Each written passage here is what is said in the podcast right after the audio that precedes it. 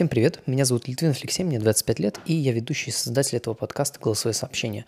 Сегодня продолжим с вами разговор про алгоритмы, поговорим про более сложные структуры данных, про такие как стек, про линкед-листы, про очереди и так далее и тому подобное. Плюс затрону алгоритмы, связанные с этим. А, значит, первое, прежде чем я это начну, я вспомнил про то, что я забыл рассказать в прошлый раз, рассказывая про побитые операции, я забыл рассказать про очень важную вещь, это про побитовые сдвиги. Очень простой, э, очень простой элемент, про который я расскажу, но просто для него нужно визуализировать, визуализировать некоторые вещи. Вспомним про то, что я говорил про двоичное число. Допустим, у нас есть двоичное число 110. И э, получается, у каждой циферки, у каждой 011, у каждой из этих цифр есть номер разряда. Ну, самую правую 0, у нее нулевой номер разряда, то есть это позиция, где оно стоит. У средней первый и у правой единицы первый, э, второй, точнее, номер разряда.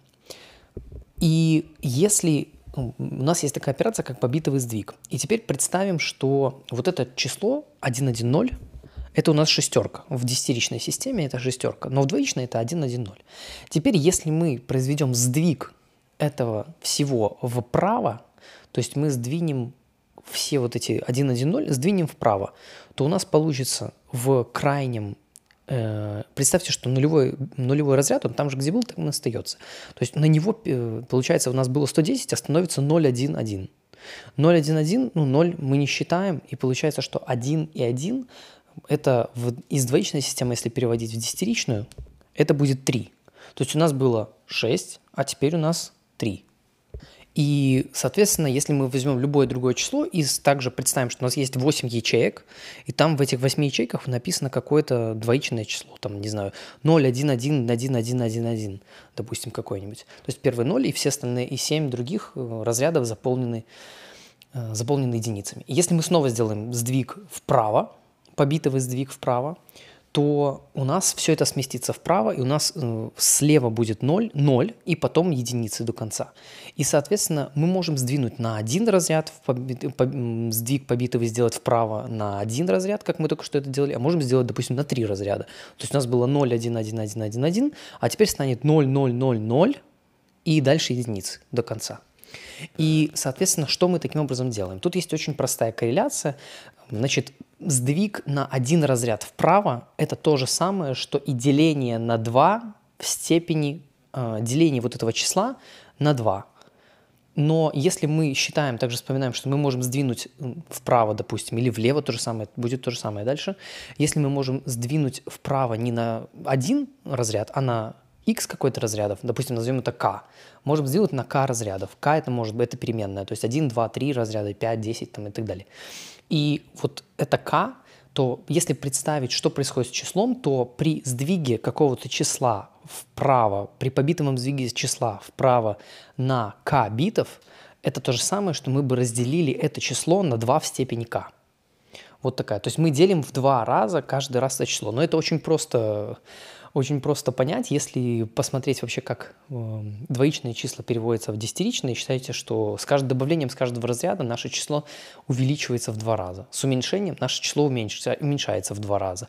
И, соответственно, мы 2 в степени, в первой, второй, третьей и так далее. То есть при сдвиге вправо на 3 разряда у нас получается то же самое, что разделить число на 2 в третьей степени. И это то же самое, что делить на 8 потому что 2 в третьей – это 8.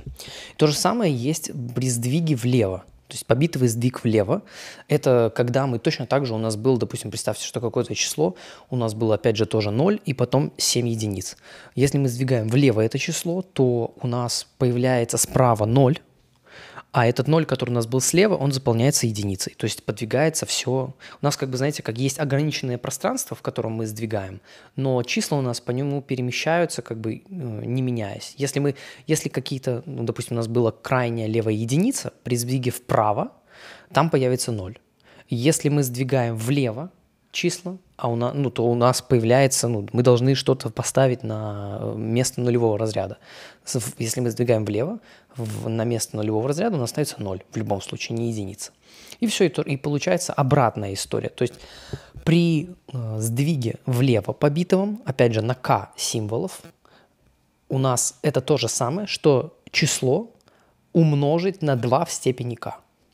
И побитовые сдвиги тоже используются, можно использовать как маски, это, это уже такая сложная штука, мне объяснить ее будет сложнее голосом, я думаю, что даже не буду это объяснять, но вы можете это тоже, в принципе, погуглить, то есть как используются побитовые сдвиги. Вот это такое, ну, ну, это простая вещь, но если вы будете видеть зато теперь эти символы, вы можете понять, ага, и, и они обычно используются, как, знаете, знак э, сдвиг вправо, когда мы делим число на 2 в степени k, оно, э, этот символ в языках программирования обычно как э, такие знак больше – то есть три знака больше, больше, больше, больше. Вот знак типа левое, когда левое значение больше, чем правое. И вот у нас есть математический знак больше, и вот эти три знака подряд. То есть такие как будто стрелочки вправо. Знаете, как в гонках, когда там показывают, куда нужно ехать, то вот такие стрелочки три вправо, как бы три знака. А влево сдвиг то же самое. Три такие стрелочки в другую сторону. То есть три знака меньше в которые направлены, по сути, в левую сторону. Вот это победа. Есть еще signed operations, unsigned, то есть это когда э, используется в, в крайнем левом бите, э, используется знак числа, то есть отрицательное или положительное число. Но я это тоже затрагивать здесь не буду. Идя дальше, я расскажу про стек. И это такая примитивная достаточно структура данных, простая, я бы не сказал даже, что, что примитивная. Ее всегда классический пример приведения – это э, когда мы складываем листы бумаги на стол. Представьте, что вот вы складываете, у вас есть какие-то бумаги, вы складываете первую бумажку, потом берете вторую бумажку, кладете наверх третью, кладете наверх четвертую, пятую, шестую и так далее. И дальше, если вы захотите взять бумажку, то вы будете брать верхнюю бумажку. То есть вы положили эти бумажки на стол, и вот вы берете верхнюю. Вот если вы берете верхнюю, то вы обращаетесь с, этим, с этой структурой данных, то есть этой стопкой листов, как со стеком. То есть вы друг на друга их кладете. И, соответственно, чтобы добраться, и это называется первый пришел, последний ушел. Или еще по-другому last in, first out. То есть последний пришел, первый ушел. Ну, еще можно представить как салфетница. Вот представьте, что вы наполняете салфетницу, и вы потом, гости потом берут верхнюю, верхний листок салфетницы. Есть много всяких алгоритмов, них связанных, дальше их чуть-чуть затрону. Ну, опять же, может быть, можно, ну, дальше, да, лучше дальше продолжу. Следующее – это э, структура, это очередь. Это, скажем так, это вот, э, если представить себе как стек, как пример, это листочки, которые мы кладем друг на друга, то это салфетница, то очередь это как очередь в банке, когда вы приходите и вам дается номерок какой-то, и когда ваша очередь приходит, то вас зовут к окошку. И вот кто первый пришел, того первого и вызывают, по сути. И вот это и есть очередь. Но если представить это как э, список элементов каких-то, то структуру, если так более абстрагировать, как структуру данных, то это когда мы первый пришел, первый ушел. То есть я первый пришел, значит, я первый должен обработаться. И очередь бывает двухсторонняя, скажем так. То есть если смотреть на это как структуру данных, то я могу брать э, элементы из начала и из конца. Это bidirectional queue можно назвать, или еще DQ называется такая структура данных. И, соответственно, это, эта структура данных, то есть DQ, такая двухсторонняя очередь, когда я могу брать слева и справа, то есть из начала и из конца могу брать элементы, то она может, получается, эта же структура данных вести себя как стек. То есть если я буду добавлять элементы и потом брать их из начала, то это будет то это будет вести себя как стек, потому что я добавил 10 элементов, и потом я, когда хочу взять какой-то э, первый, Э, я хочу взять первый, то если я хочу, чтобы я, э, эта структура данных вела себя как стек, то я беру просто самый, как сказать, самый последний элемент, который я добавил, то есть который идет в самом начале очереди этой двухсторонней. А если я хочу, чтобы эта структура данных вела себя как очередь, то я беру из самого конца. С очередью еще э, есть различные реализации очереди, но вот э, так, одна из таких реализаций еще это, она как массив может быть реализована, просто банальный как массив, э, но она еще может быть реализована как linked list. Что такое linked list? По сути, если представить массивы, про которые я говорил, это связанный список называется еще по-другому. Да, про массивы, которые я говорил, то я говорил статические, динамические массивы, но есть также еще и такие связанные списки. То есть в массивах мы в любом случае оперируем как бы на таком низком уровне, типа у нас есть, у, нас есть ячейки памяти, и вот у нас, если статический массив, то он занимает какой-то определенный изначально размер памяти. Если динамический массив, то как бы это все абстрагируется, все равно это в итоге ячейки памяти, таком, все равно это низкоуровневая достаточно структура, но как минимум изменение размера выделяемой памяти, оно э, этим занимается уже сам этот класс, абстрагирующий вот эту вот логику. В linked листе все достаточно, ну то есть все сложнее. В, в linked листе у нас объекты имеют ссылки друг на друга. То есть это, знаете, как представьте, что э, есть, вот знаете, как на Новый год, когда вешают такие вот из бумаги, даже не так, из бумаги вырезают человечков, и они как э, соединены друг с другом ручками такими. Вот. То есть когда вырезают из бумаги, то они не как отдельные человечки, а это как такой веер из человечков и вот бумажных. И вот получается, что вот каждый человечек – это объект, это какая-то более уже высокоуровневая структура, более сложная языковая структура. Э, это объект, и он связан с объектами, может быть, в одну сторону, то есть слева направо, то есть он имеет ссылку внутри себя на следующий объект, либо он имеет ссылку на следующий и на предыдущий. И каждый элемент, каждый человечек, он связан со следующим и с предыдущим. То есть э, если э, в аналогии реального мира односторонняя ссылка, я даже не знаю, как привести, честно говоря. Поэтому человечки, которых вы представляете, они как бы двухсторонне связаны. То есть левый знает о правом, левый соединен с правым и правый соединен с левым. Но в программировании у нас может э, левый иметь ссылку на правого, а правый не иметь. А, ну вот хороший, знаете, какая хорошая аналогия. Это когда телефон. Представьте, что есть несколько человек, и, у, и они, как бы, ну, скажем так, дома, в которых они живут, они выстроены в, в очереди слева направо.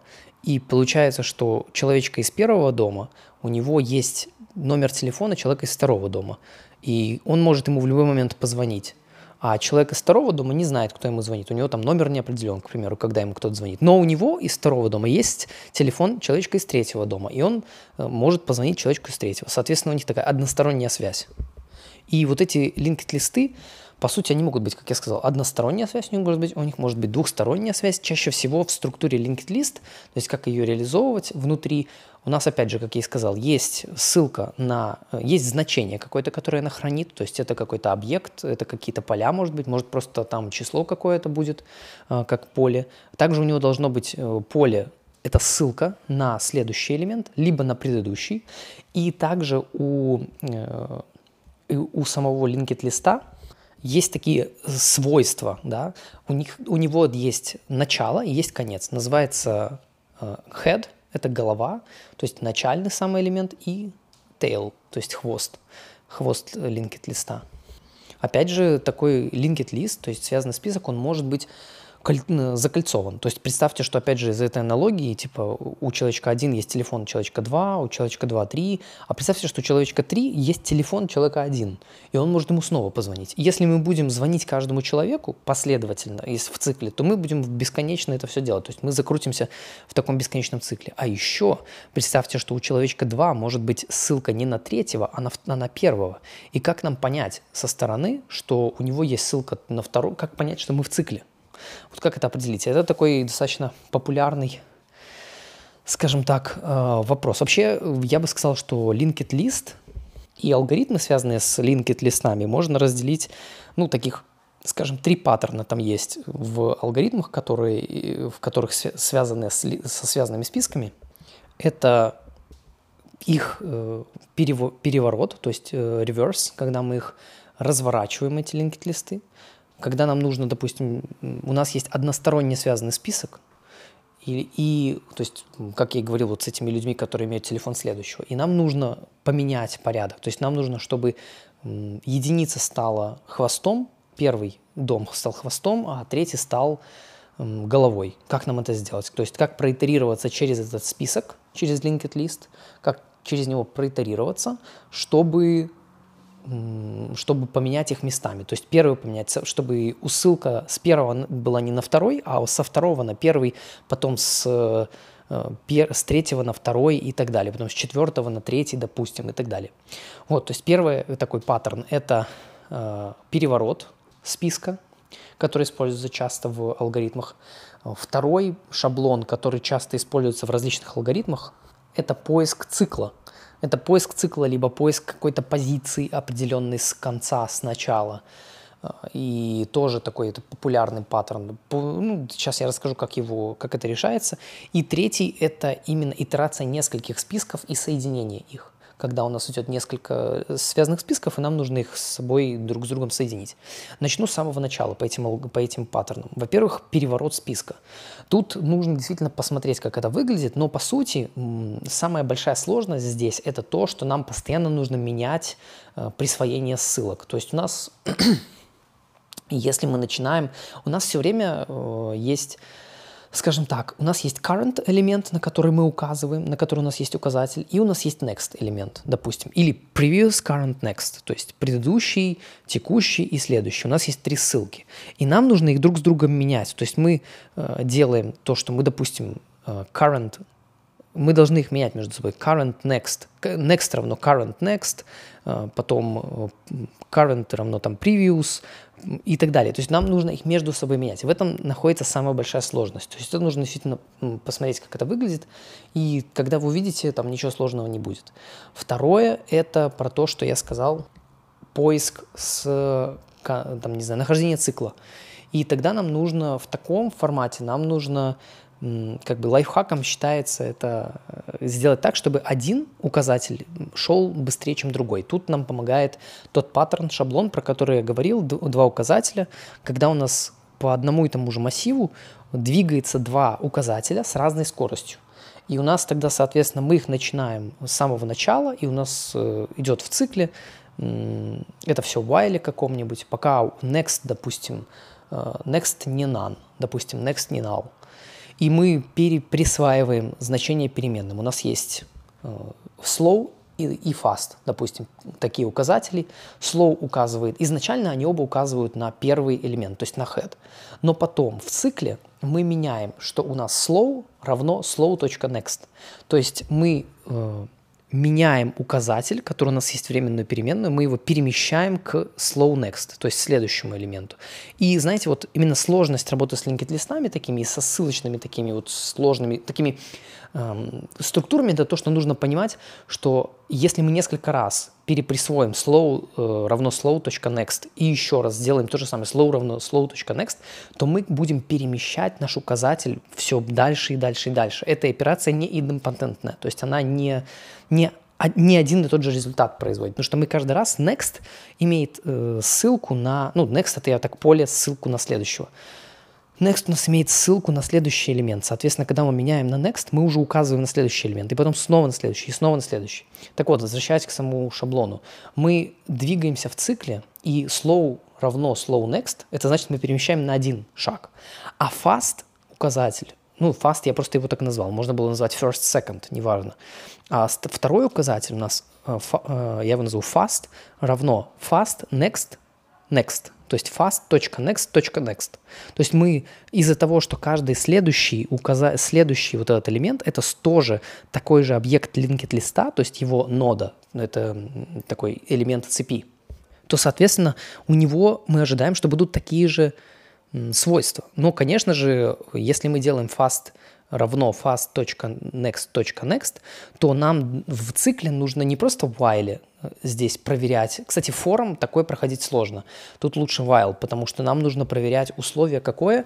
То, что мы не вышли за рамки массива, потому что мы можем словить очень легко null pointer exception. То есть, когда мы в цикле меняем, допустим, slow равно slow.next, то в следующий раз в цикле, в следующем, уже наше slow может быть null. То есть мы уже вышли за границы, потому что последний head у нас будет указывать, у него значение ссылки next, оно будет пустое. Соответственно, мы можем в цикле while, к примеру, в этом примере, который я привожу, проверку сделать не просто while, там, допустим, fast.next, а fast next next fast.next.next не равно null или не none, или просто while, допустим, в Python нам даже не нужно указывать null, none и так далее. Мы просто можем сказать пока while fast.next.next. Это уже будет как бы раскрываться компилятором, можно сказать так, интерпретатором, точнее, э, как то, что это не null. И, ну, должно быть не null, и мы продолжаем цикл, пока э, у нас next-next не null. Точнее, не none в Python, так правильнее. И, соответственно, мы двигаемся по этому циклу, и у нас каждый раз slow равно slow next, то есть мы переместились на один вправо указатель, а fast равно fast.next next, мы переместились на 2. И таким образом они будут каждый э, указатель быстрый будет в два раза быстрее двигаться, чем медленный. То есть у них не будет статический разрыв одного элемента, а у них каждый с каждым циклом один будет двигаться на одну позицию вправо, а fast будет двигаться на две позиции вправо. И таким образом мы сможем найти, был ли цикл в этом листе. Как? Ну, представьте, что у нас список закольцован, и у нас последний элемент указывает на первый. Или даже любой элемент указывает, там, четный, нечетный, неважно. Как мы поймем, что в этом списке есть цикл? На самом деле ответ простой, дам вам 5 секунд подумать. И ответ такой, что эти два указателя встретятся. То есть если там будет цикл, то fast, перескочив обратно к первому элементу, в какой-то момент он столкнется со slow, и они будут вместе. Если именно последний элемент указывает на первый, тогда они в самом конце встретятся. А если они где-то в середине, то просто на какой-то из итераций, на второй или на первой, э, у нас slow и fast будут указывать на один и тот же элемент. И вот если они в какой-то момент начали указывать на один и тот же элемент, значит в списке есть цикл. Третий, который я говорил вам, частый шаблон с linked листами, это э, когда мы должны соединить несколько списков. Для примера это когда у нас есть два отсортированных списка, и нам нужно их соединить в один тоже отсортированный. И кажется все просто, но проблема в том, что первый список может быть 1, 2, 3, 4, 5, 10, 500, миллион, а второй может быть минус 50, минус 70, 1000, 100, 200, 300, не знаю, там и так далее. То есть, ну, я неправильно, я там 1000 сказал, значит 2000, 3000 и так далее. И нам нужно, получается, их каким-то случайным образом соединить. Опять же, ничего сложного, но нужно эту тему рисовать просто. Нам нужно сравнивать, типа, а текущий список, он... То есть нам нужно их соединить, э, простой вариант, используя третий список, допустим, какой-нибудь, где мы соединяем. Более сложный вариант, используя переиспользуя, скажем так, второй список или первый, то есть один из уже существующих. Но это достаточно все просто, нужно просто посидеть, порисовать, попробовать, и ничего сложного не будет. Именно самое сложное со всеми шаблонами, я, допустим, не раскрыл первую, э, которую я говорил, когда нам нужно перевернуть список. Ничего сложного, но нужно просто посмотреть и не запутаться с указателями. То есть нам нужно три указателя, предыдущий, текущий, следующий, или текущий, следующий и следующий, следующий. То есть next, next указатель. И с этими тремя переменными мы можем их вращать, ворочать и так далее, перемещаясь от одного, помня предыдущий, менять на него и менять, потом идя к следующему и так далее. И э, все достаточно просто, но с linked-листами, наверное, самая большая западня – это запутаться. Вот очень легко запутаться, наверное, самая простая структура, с которой, вот запутавшись, просто можно закопаться и все. Но сложного ничего нет. И э, задачи очень многие, они, алгоритмы, они просто комбинируют эти три вещи. Это перемещение, то есть это переворот какой-то целого листа или только половины листа, это соединение нескольких листов в один, и это поиск каким-то образом циклов и так далее или разворота, переворота, или соединения циклов. Это все с односторонне связанными списками. С двухсторонне, двусторонне все гораздо проще. То есть у нас есть указатель на предыдущий, на следующий, там вообще все очень просто, скажем так, с этим всем. И линкд-листы будут использоваться также в более сложных структурах данных, которые я буду говорить ближе уже к концу этой серии. Там, ну, они много где используются еще, поэтому вот запомните вот это вот имение указателя на, следующую, на следующий объект. Причем этот следующий объект, он может, в чем его преимущество относительно массивов, то что массивы, они как бы вместе находятся все. А linked list может иметь ссылку на объект, который находится вообще в другой вселенной, ну так образно говоря, в другом месте абсолютно. И мы напрямую сможем из, э, по этой ссылке за единицу э, времени, ну какую-то, знаете, такую абстрактную единицу времени, за константное время сможем перейти перейти сразу же к следующему объекту. Теперь про алгоритмы, связанные со стеком. Я все же немножко вернусь туда. Ну, приведу пример достаточно простой. Есть такой алгоритм Temperatures Rise. То есть у нас есть список, э, у нас есть список температур, у нас есть массив, который одномерный массив, простой, динамический, статический, неважно. Просто массив из чисел, каждое число в нем – это температура в x в i день. i день – это в ин, это индекс массива, то есть нулевой день это самый первый элемент массива, потом первый день это второй э, элемент массива там, и так далее, ну и так далее и тому подобное. Вот, и получается, а значение в ячейке массива, то есть индекс э, ячейки массива это день, а значение это температура в этот день. И, соответственно, нам что нужно? Нам нужно сказать, нам нужно вывести массив в ответ, которым будут значения Э, он будет такой же размерности, как изначальный массив, и каждая ячейка в нем тоже будет индекс означать, что это такой-то день. То есть нулевой день, второй день, ну, там, третий, первый и так далее. И значением в этой ячейке должно быть не температура, а через сколько после этого дня будет потепление. То есть вот у нас, допустим, есть, э, получается, изначальный массив, допустим, три элемента там будет. Это 20 градусов, 21 градус и 10 градусов. Соответственно, что у нас будет в э, массиве, который мы должны выдать в конце? В первой ячейке у нас будет значение 1, ну, то есть в нулевой ячейке, извиняюсь, э, в массива, который мы должны вывести, будет единица. То есть у нас потепление после первого дня наступит во второй день. То есть в, после нулевого дня, точнее, извиняюсь, наступит в первый день потепление. Потому что у нас было 20, станет 26 или сколько там я сказал. Э, то есть потепление будет через день мы, соответственно, в нулевой ячейке мы ставим единичку. В, втор... в первый день, то есть во второй, можно сказать, номер, в, короче, в первую ячейку массива, то есть не в нулевую, а в первую, то есть в следующую, мы поставим 0, потому что после 26 будет 10 градусов, то есть потепления уже не будет. Мы ставим 0, и в последнюю ячейку, во вторую ячейку мы ставим, соответственно, тоже 0, потому что ну, дальше потепления не будет, там у нас нет больше данных. И вот такая задача, она решается с помощью стека. То есть мы на стек можем таким образом класть данные, мы можем складировать э, наши температуры и брать их в обратном порядке. То есть мы можем на стек положить нашу температуру, просто итерироваться по изначальному массиву и класть температуры на стек но при этом, когда мы кладем новую температуру, то есть, к примеру, мы положили туда уже нулевую температуру, когда у нас было в нулевом дне, там было 20, положили на стек. Мы переходим к первому элементу, там у нас 26, мы когда его берем, мы смотрим на стек. Ага, а что у нас было в предыдущий день?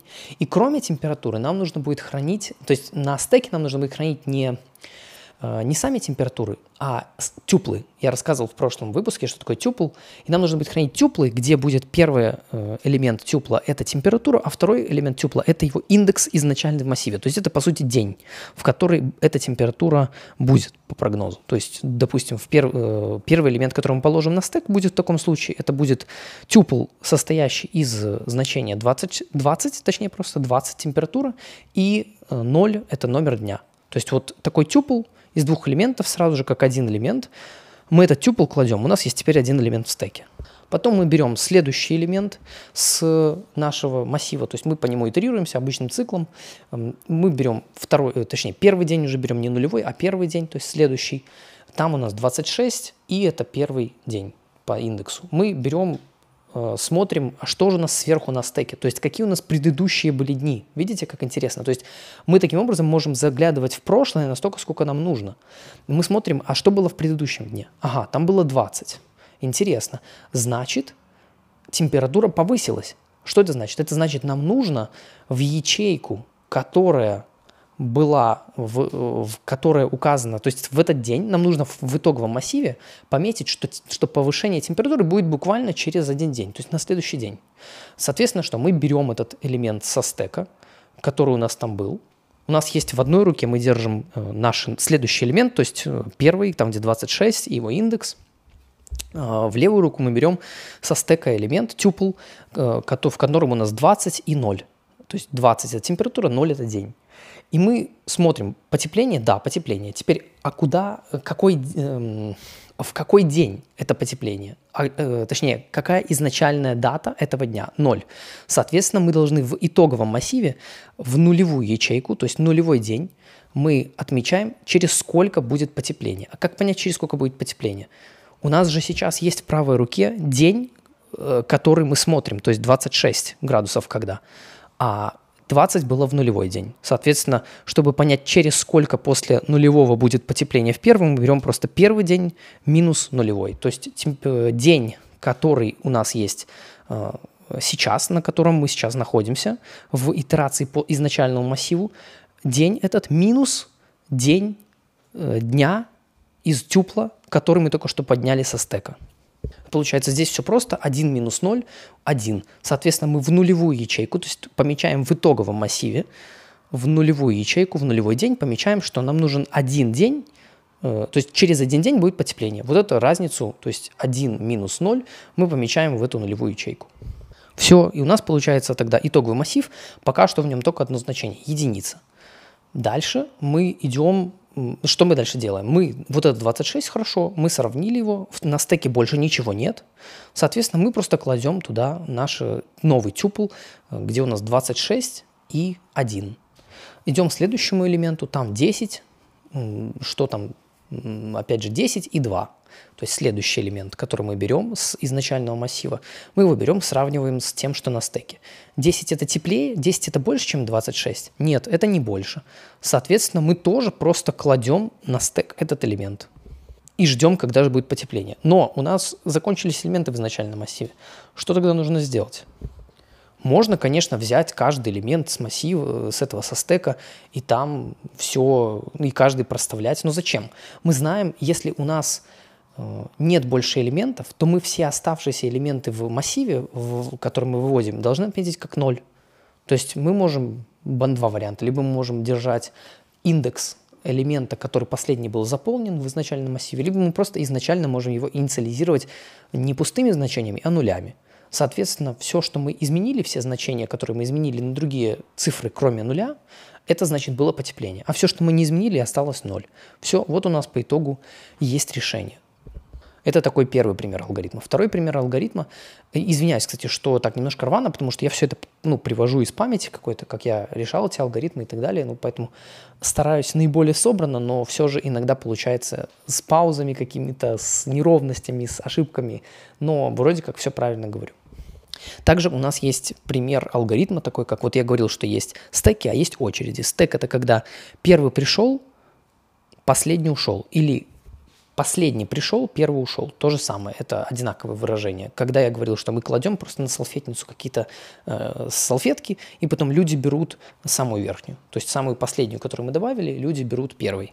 Это стек. Очередь – это когда мы первый, я первый пришел в банк, никого нет, я, значит, первый буду обслужен. Если после меня пришел 10 человек, то 11, который придет, он будет обслужен последним. То есть последний пришел, последний обслужен. Первый пришел, первый же обслужен. И есть такая задача, достаточно такая, ну, простая, но э, не самая простая, если первый раз ее делать. Это как реализовать очередь с помощью двух стеков. Вот. Э, или вообще, как реализовать очередь с помощью стеков, сколько угодно. Вот у нас есть вот этот подход, когда мы э, первый пришел, первый ушел. И есть также стек, когда мы кладем туда элементы, и последний, который пришел, он первый уходит. Это же разные вещи. Как нам реализовать с помощью стеков, реализовать последовательность обработки очереди. То есть, чтобы у нас было как в очереди. Когда я пришел первый, значит, я первый обработан. Пришел последний, значит, я последний обработан. Ну, для этого используются два стека, э, push и pop стек. Push — это толкать, ну, то есть добавлять еще по-другому. В стеках обычно используется, как в очередях, используют, ну, в стеках скорее, используется э, название операции не add и remove, а push э, и pop. Push — это добавить, толкнуть, pop — это удалить, ну, то есть забрать, убрать, выбросить еще можно по-другому сказать. И, соответственно, э, два стека нам нужно для этого. У нас есть один стек, на который мы просто добавляем. Представьте, что у нас есть, допустим, 10 э, элементов. Мы добавляем на наш стек, э, если бы у нас была очередь, мы добавляем 5 элементов, до нее первый, второй, третий, четвертый, пятый, и потом мы говорим, отдай ко мне элемент. И, соответственно, что мы должны вернуть? Если это у нас очередь, соответственно, мы должны вернуть первый элемент, который был добавлен, потому что он первый пришел, соответственно, мы первый убрали. А если у нас стек, то мы должны, если мы говорим «дай мне первый», то стек нам вернет пятый, то есть который пришел последним, то есть верхний листочек. Но как нам организовать работу э, очереди с помощью двух стеков? Все просто. Мы берем, допустим, у нас, представьте, первое, вот то, что я сказал, добавляем 5 элементов. И на стеке это будет выглядеть так. Э, первый элемент, на нем, над ним второй листочек, это второй, третий листочек, четвертый, пятый листочек. Нижний листок – это тот, который пришел первым. Как нам отдать? И, и, потом к нам приходят и говорят, отдайте мне, пожалуйста, первый элемент. Как мне это сделать? Мне что тогда, если я верну самый верхний листок со стека, тогда я ну, верну пятый. Это неправильное поведение. А что делать? Да просто переложить все элементы, которые у нас есть в поп-стеке, на push-стек.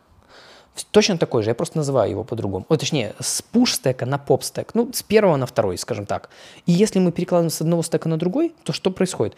Пятый мы кладем вниз, потому что это будет пятый мы берем и кладем на поп-стек, на второй, то есть кладем, он вниз положился. Потом берем четвертый, кладем, берем следующий, это третий, кладем, берем второй, первый. И у нас первый оказался сверху.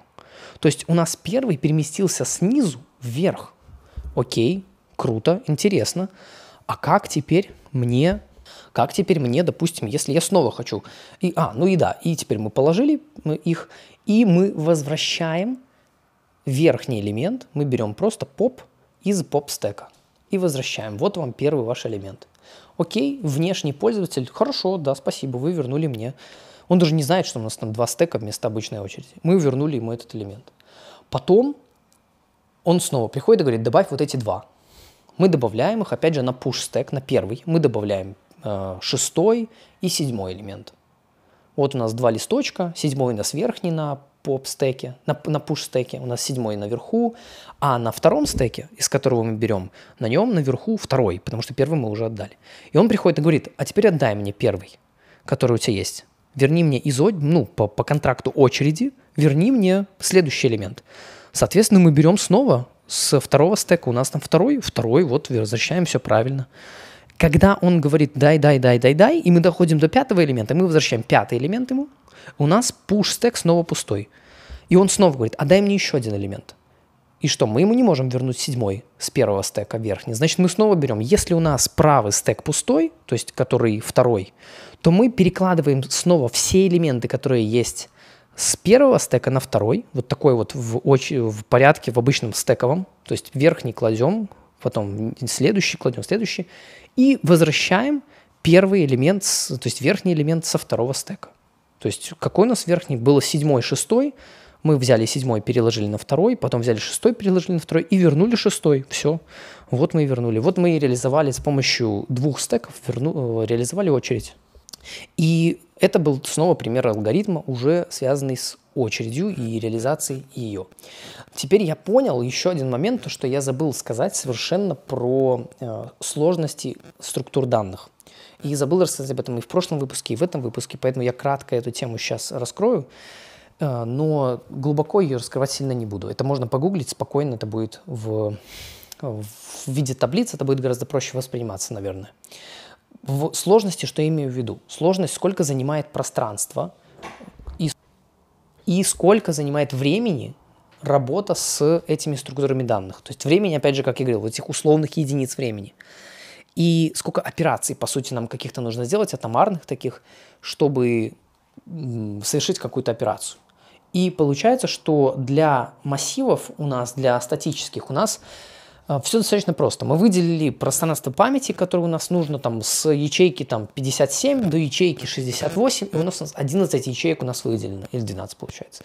Короче, у нас выделено столько-то ячеек. Доступ к ячейке памяти у нас единица, то есть это константное значение. Соответственно, создать массив, ну, это просто мы обозначили границы, мы его можем даже ничем не заполнять но достучаться к какой-то ячейке памяти, то есть когда мы напрямую в массиве, мы можем в стандартном массивах, статических, динамических, мы можем напрямую обратиться к какому-то элементу, то есть там, не знаю, массив, пятый элемент. И вот мы по пятому элементу напрямую достаем этот элемент. Это как бы константное время, все супер. Э, единственное, при, при расширении массива динамическом нам нужно будет, скорее всего, э, скопировать наши элементы каким-то образом, в новое место. То есть не факт что просто, что, допустим, если мы выделили 10 ячеек, а у нас нужно 11 12 то не факт, что эти ячейки подряд будут свободны. Поэтому нам, скорее всего, нужно копировать этот массив в другой новый массив, где будет в другое место, где будет достаточно много ячеек. И эта операция у нас уже занимает n. То есть n – это размер массива. У нас было 10 ячеек, вот у нас 10, э, сложность этой операции будет 10. Ну, если у нас будет 100, будет 100, значит, сложность этой операции. Там 100, 100 с чем-то там может быть. Соответственно, сложность ее n называется, то есть линейная сложность. По пространству занимаемому массивы максимально компактная вещь. То есть они занимают, сколько занимают. Какого-то оверхеда, то есть дополнительных каких-то элементов особо там нет. А вот, например, по сравнению с ними связанные списки, то есть linked листы, они уже более объемные. Тут очень много оверхеда. Потому что мы не просто эксплуатируем какие-то ячейки памяти напрямую, а у нас есть уже абстракция в виде объектов. То есть каждый э, объект, linked, каждый э, элемент, каждая ячейка, каждое звено цепи linked листа – это какой-то объект, который в себе содержит сколько угодно полей. Может одно поле содержать, ну, типа только ссылка. Может содержать какое-то значение и ссылку. Может содержать значение, ссылку на следующий, след, ссылку на предыдущий. То есть тут уже достаточно сложно.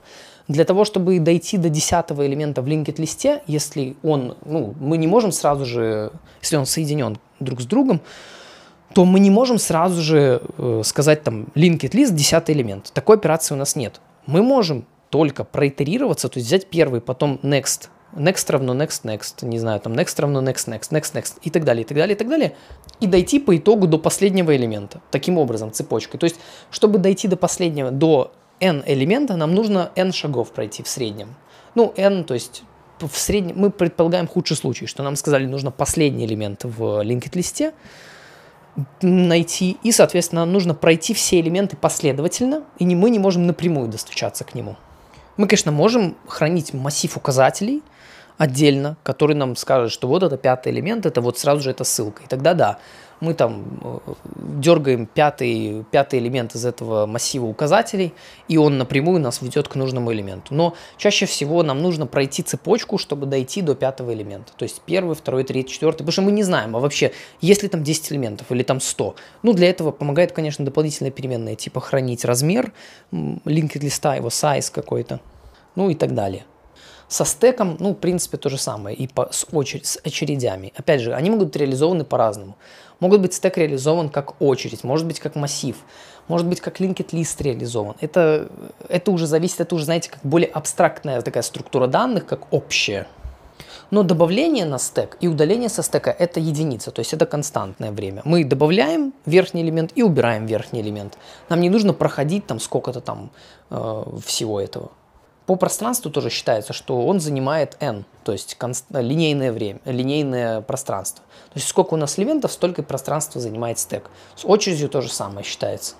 Взять элемент первый, достать из нее последний элемент, то есть там первый пришел, первый ушел, вот взять, убрать, там, это все единица сложности.